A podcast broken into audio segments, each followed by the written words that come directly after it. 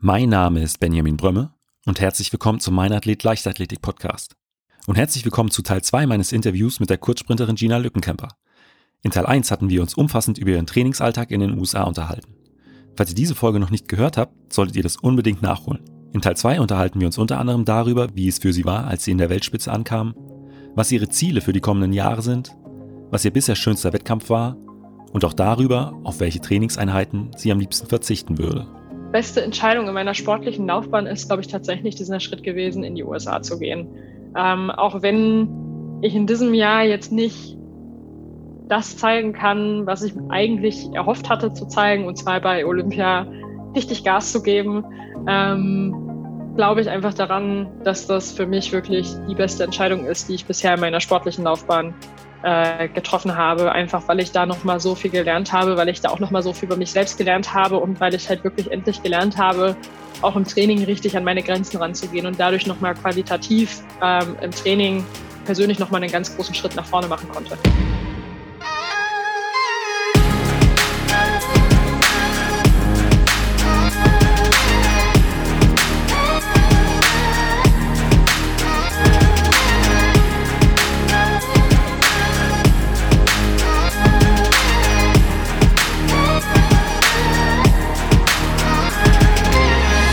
Athlet, der Leichtathletik-Podcast aus Frankfurt am Main.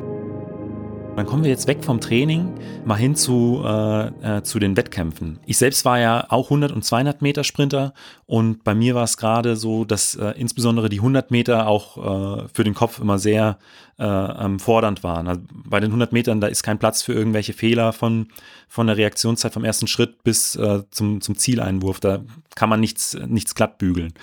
Und ich habe da immer ein gewisses Stresslevel gebraucht äh, vor dem Rennen, um wirklich 100 Prozent äh, meiner Leistung abzurufen. Also ich konnte im Training nie die, die Zeiten rennen, die ich dann im, im Wettkampf gelaufen bin, einfach weil ich äh, nicht auf dieses Stressniveau gekommen bin. Oder Wettkampfmodus könnte man es auch nennen. Geht dir mhm. das genauso oder ähm, bleibst du im Prinzip im Wettkampf genauso locker wie, wie im Training vor einem, vor einem 100-Meter-Sprint? Für mich ist es tatsächlich sehr entscheidend, dass ich im Wettkampf genauso locker bleibe wie im Training. Also wenn ich mich da zu sehr unter Stress setzen würde, ähm, dann hätte ich eher ein Problem. Ich glaube, dass ich dann eher mit der Situation überfordert wäre dass ich aber da diese entsprechende Lockerheit habe oder auch diese entsprechende Lockerheit brauche, habe ich, glaube ich, tatsächlich dem Ganzen zu verdanken, dass ich ähm, 2012 da schon mit bei der Sau 20 WM mit dabei war, mir ein großes Ereignis vollkommen in Ruhe anschauen konnte, weil dadurch, dass ich so jung war, hat keiner Erwartungen an mich gehabt.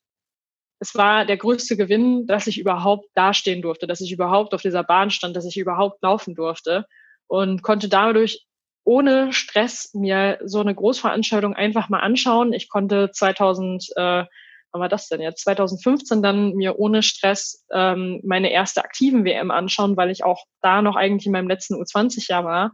Ähm, und das hat mir, glaube ich, ähm, dahingehend wahnsinnig geholfen, auch einfach mit so einer gewissen Lockerheit an solche Wettkämpfe ranzugehen. Und ich bin aber einfach ein Wettkampftyp. Ich liebe Wettkämpfe und ich liebe es, mich auf eine Bahn zu stellen und mich äh, mit anderen halt zu messen. Und ähm, wenn ich da diese Lockerheit auch einfach mit beibehalten kann, dann äh, ist das eigentlich für mich immer das beste Zeichen. Aber würdest du sagen, dass du ähm, dann die Motivation im Wettkampf eher äh, aus deinen Konkurrentinnen ziehst oder eher aus der Zeit, aus der Uhr, dass du sagst, ich möchte eine bestimmte Zeit laufen? Beides. Also es kommt immer darauf an, wer damit auf der Bahn steht.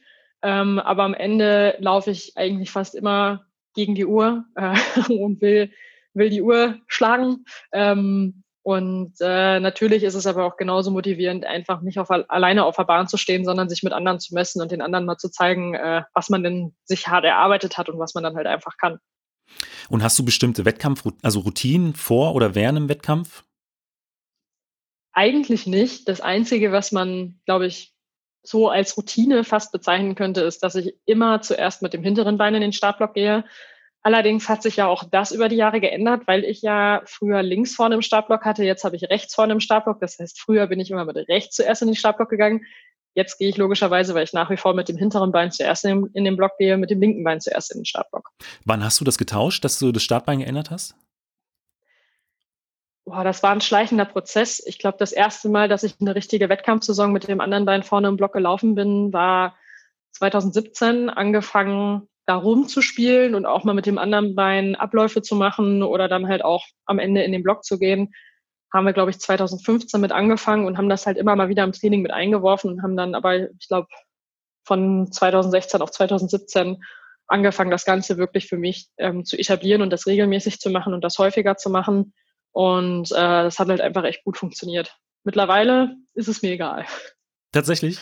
Ja, also ich kann mittlerweile tatsächlich mit äh, rechts oder mit links äh, in den Block gehen. Das macht dem Braten nicht wirklich fett. Also das ist echt vollkommen egal. Und ich war auch 2017 bei der EM tatsächlich schon so weit, also weil wir das so lange schon gemacht haben, dass wir da immer wieder mit rumgespielt haben, dass ich in London bei der WM, wo ich die 1095 gelaufen bin, im Aufwärmstadion vor dem Lauf meinen Block mit links vorne eingestellt hatte. Das heißt mit meiner alten Einstellung hab's erst gemerkt, als ich unten im Block saß und hinter mir war die Schlange so lang, dass ich gedacht habe, na, scheiß drauf. ich habe halt meinen Probestart mit dem, äh, ja, mit dem vermeintlich falschen Bein vorne im Block dann gemacht und bin dann aber im Stadion mit rechts vorne im Block gewesen und bin trotzdem 10,95 gelaufen. Wow, das ist beeindruckend, äh, dass man dann in der Situation auch noch dann die Nerven behält. Aber da, das haben wir halt so oft schon, also im Training halt gemacht und wir haben so oft im Training tatsächlich hin und her geswitcht, aber auch bewusst ähm, um halt einfach beide Seiten da entsprechend auch zu trainieren, dass, dass es tatsächlich mittlerweile egal ist, mit welchem Bein ich da vorne im Block bin oder mit welchem Bein ich beim Ablauf vorne stehe. Also das äh, interessiert mich gar nicht mehr groß, weil wir das halt wirklich so wahnsinnig häufig gemacht haben. Allerdings habe ich mich zu Beginn, wenn ich rechts vorne hatte, echt äh, fast auf die Nase gelegt. Das wollte also ich gerade sagen, wenn ich den Block, Anfänge, wenn ich den Block tauschen würde, äh, ich würde, glaube ich, äh, beim zweiten Schritt einfach stürzen. Weil ja, manchmal schon fast auf dem ersten. Also Und wie stellst du deinen Block ein? Also nimmst du, benutzt du ein Maßband, äh, benutzt du die Hände oder Füße, Augen? Ich mache das ganz oldschool, so wie ich das beim allerersten Verein gelernt habe. Ich nehme die Füße dafür.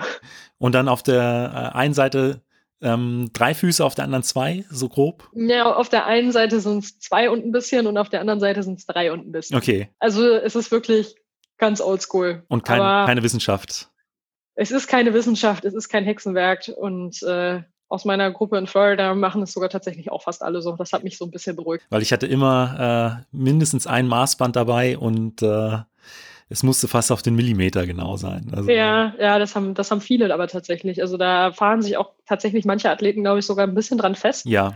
Ähm, aber es gibt wirklich verdammt viele, die das mit dem Maßband halt machen, die sich das dann halt ganz genau ausmessen müssen. Ähm, bei mir reicht tatsächlich das Fußmaß und das schon immer die Schuhe oder die Füße kann man auch im Stadion nicht liegen lassen. Ich weiß nicht, wie viele Maßbänder äh, ich in den Jahren gekauft, äh, gekauft hatte. Weißt du, was der große Trick war? Oder also was wir zwischendurch, wir haben ja auch bei uns in der Nationalmannschaft einige Sprinter, die sonst mit einem Maßband arbeiten. Ja. Und du kannst ja bei den großen Meisterschaften oftmals schon gar keinen Rucksack oder sonstiges mehr mit reinnehmen, dass du das in deinen Rucksack oder so noch reinschmeißen könntest.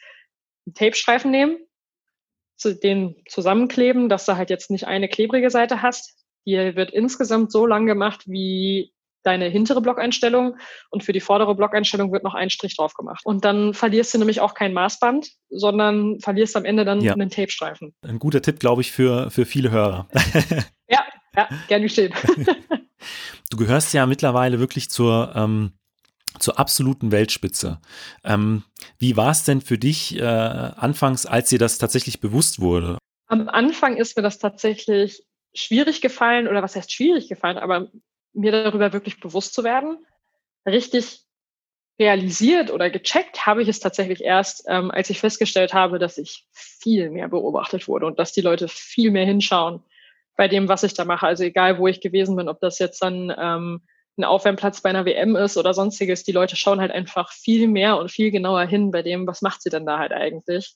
Und da ist mir wirklich erst überhaupt bewusst geworden, was ich da eigentlich bisher erreicht habe oder was ich mir da erarbeitet habe. Also gerade auch während der WM in London, auf einmal guckten alle.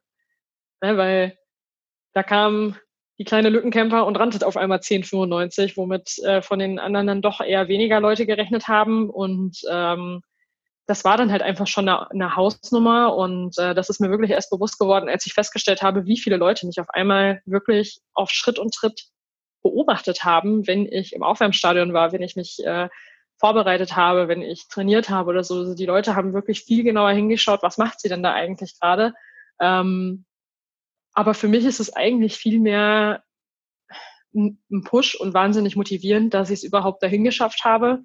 Ähm, und ich will mich da einfach mehr etablieren. Ich meine, 2018 war ich auf einem sehr guten Weg. 2019 hatte ich ähm, halt viel persönliche Probleme und dadurch lief halt einfach das ganze Jahr nicht ganz so, wie wir uns das vorgestellt hatten.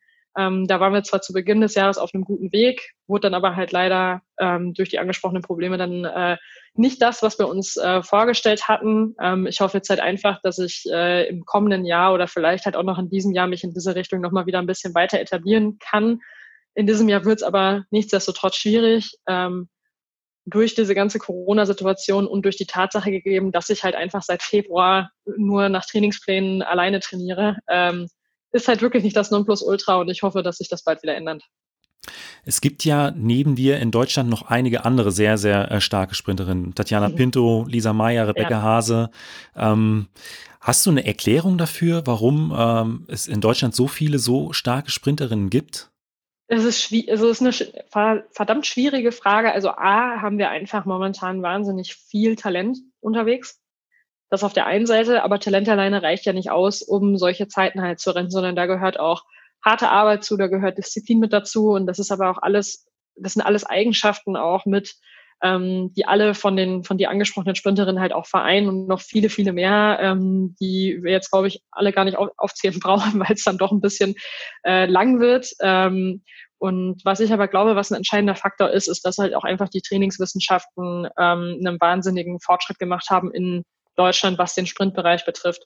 Ich weiß, dass ich regelmäßig sage, dass ich in den USA nochmal so viel gelernt habe und ähm, ich habe auch schon in, in, einem Interview gesagt, dass die USA uns einfach in den Trainingswissenschaften nochmal einen Tacken voraus sind.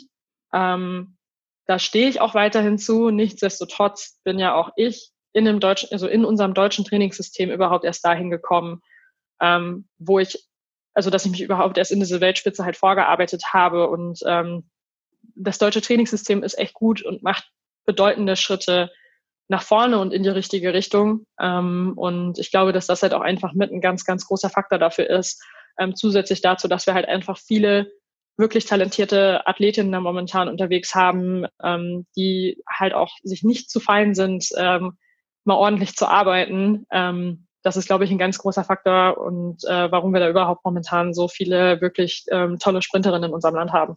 Und um so erfolgreich zu werden wie du, da reicht es ja auch nicht aus, ein gewisses Talent zu haben und einfach ordentlich zu trainieren. Da geht es ja auch darum, in den richtigen Momenten die richtigen Entscheidungen zu treffen. Und deswegen, was war denn bisher die beste Entscheidung deiner sportlichen Laufbahn?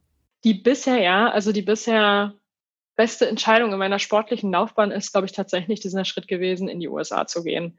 Ähm, auch wenn ich in diesem Jahr jetzt nicht das zeigen kann, was ich eigentlich erhofft hatte zu zeigen, und zwar bei Olympia richtig Gas zu geben, ähm, glaube ich einfach daran, dass das für mich wirklich die beste Entscheidung ist, die ich bisher in meiner sportlichen Laufbahn äh, getroffen habe, einfach weil ich da nochmal so viel gelernt habe, weil ich da auch nochmal so viel über mich selbst gelernt habe und weil ich halt wirklich endlich gelernt habe, auch im Training richtig an meine Grenzen ranzugehen und dadurch nochmal qualitativ ähm, im Training persönlich nochmal einen ganz großen Schritt nach vorne machen konnte.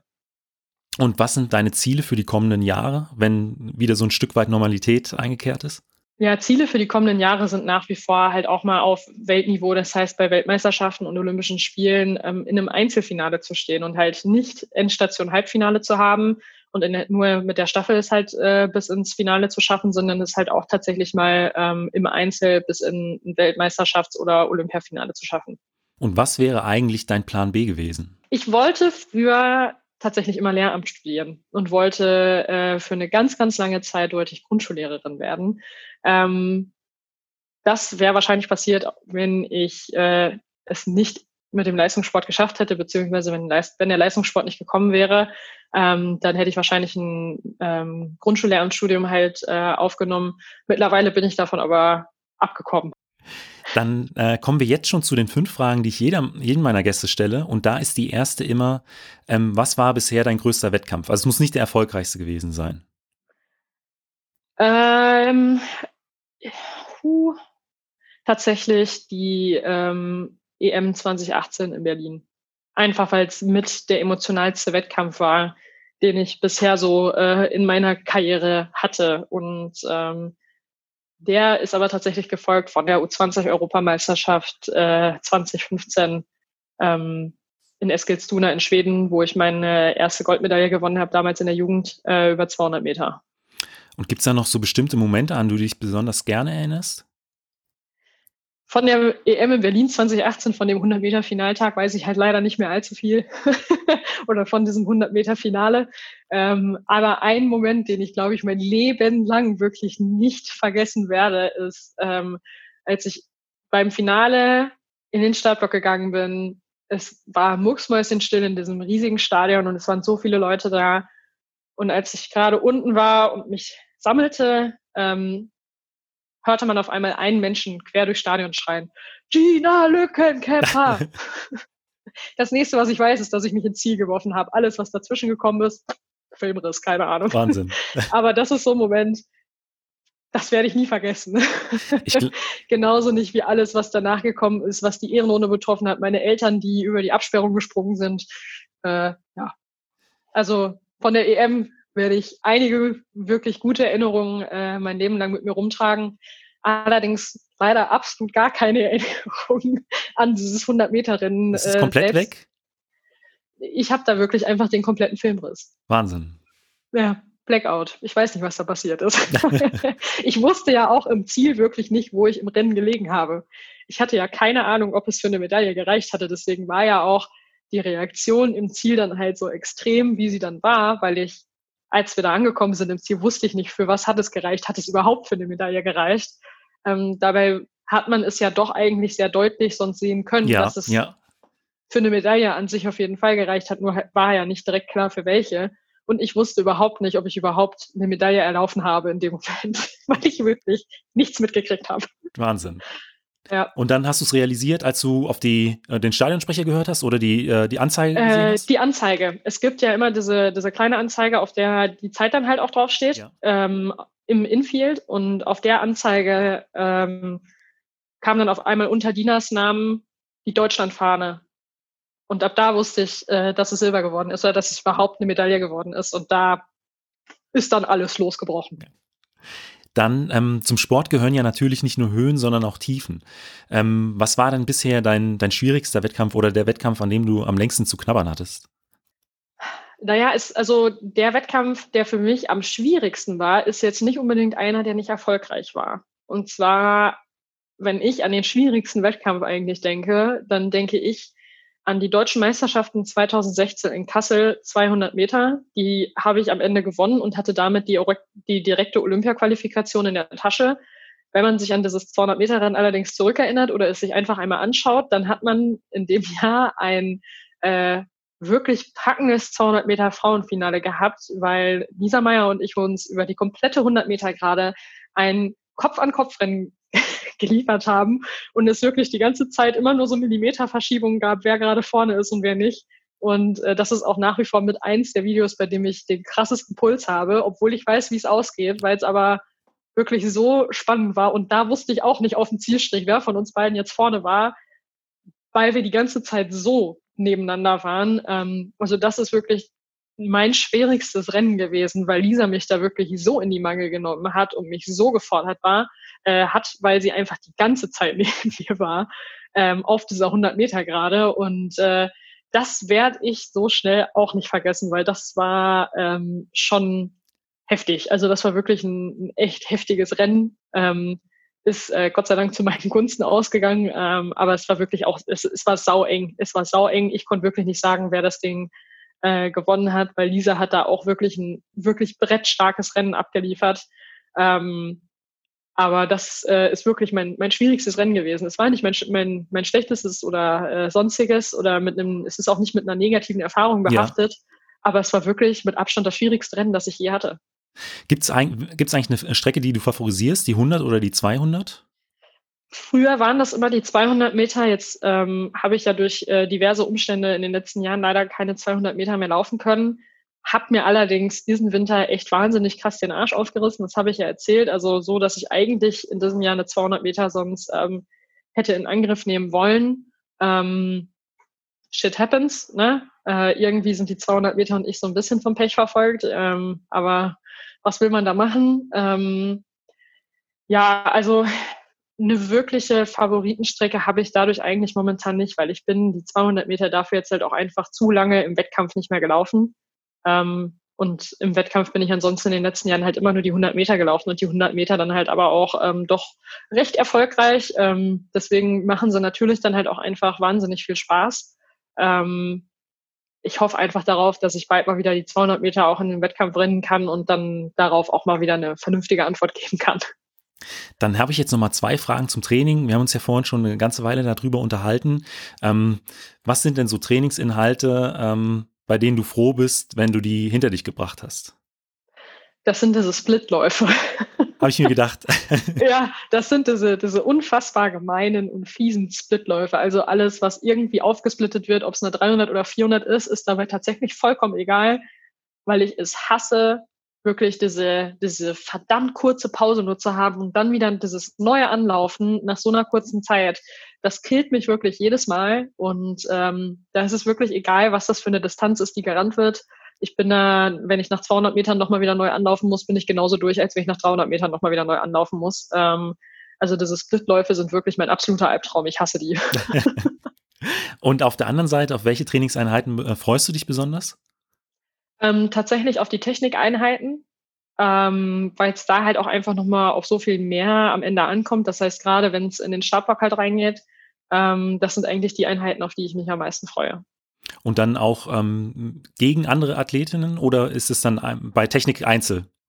Ähm, nee, gerne auch gegen andere Athleten, weil im Wettkampf sitze ich auch nie alleine da. Ich meine, jetzt momentan mehr oder weniger schon, weil es ist ja immer eine Bahn dazwischen frei. Ähm, aber eigentlich ähm, habe ich einfach gemerkt, dass ich am meisten lerne, wenn ich tatsächlich auch im Training schon die Stresssituation habe, dass ich andere Athleten direkt neben mir sitzen habe, weil ansonsten bin ich im Wettkampf dann doch mal damit überfordert, dass auf einmal links und rechts von mir welche sitzen, was sonst im Training nie der Fall war. Ähm, und daraus lerne ich halt einfach wirklich am besten, wenn ich halt im Training auch schon andere Athleten neben mir sitzen habe. Und dann komme ich schon zur letzten Frage und die ist immer, ähm, was würdest du jungen Athletinnen Athleten beziehungsweise deinem jüngeren Ich mit auf den Weg geben wollen? Meinem jüngeren Ich würde ich mit auf den Weg geben wollen, dass es sich nicht zu viel daraus machen soll, was andere sagen und vor allem nicht, ähm, was im Netz oder in den Medien so geschrieben wird. Ähm, dass es sich das einfach nicht zu sehr zu Herzen nehmen soll, was andere Leute da an der Stelle über einen sagen oder auch über einen denken, dass das nicht wirklich das ist, was zählt. Gina, vielen Dank für dieses Interview. Sehr gerne. Falls euch die Folge gefallen hat, hinterlasst mir doch einfach eine Bewertung bei Spotify, iTunes oder eurem Podcatcher und abonniert den Podcast. Vielen Dank und bis zum nächsten Mal.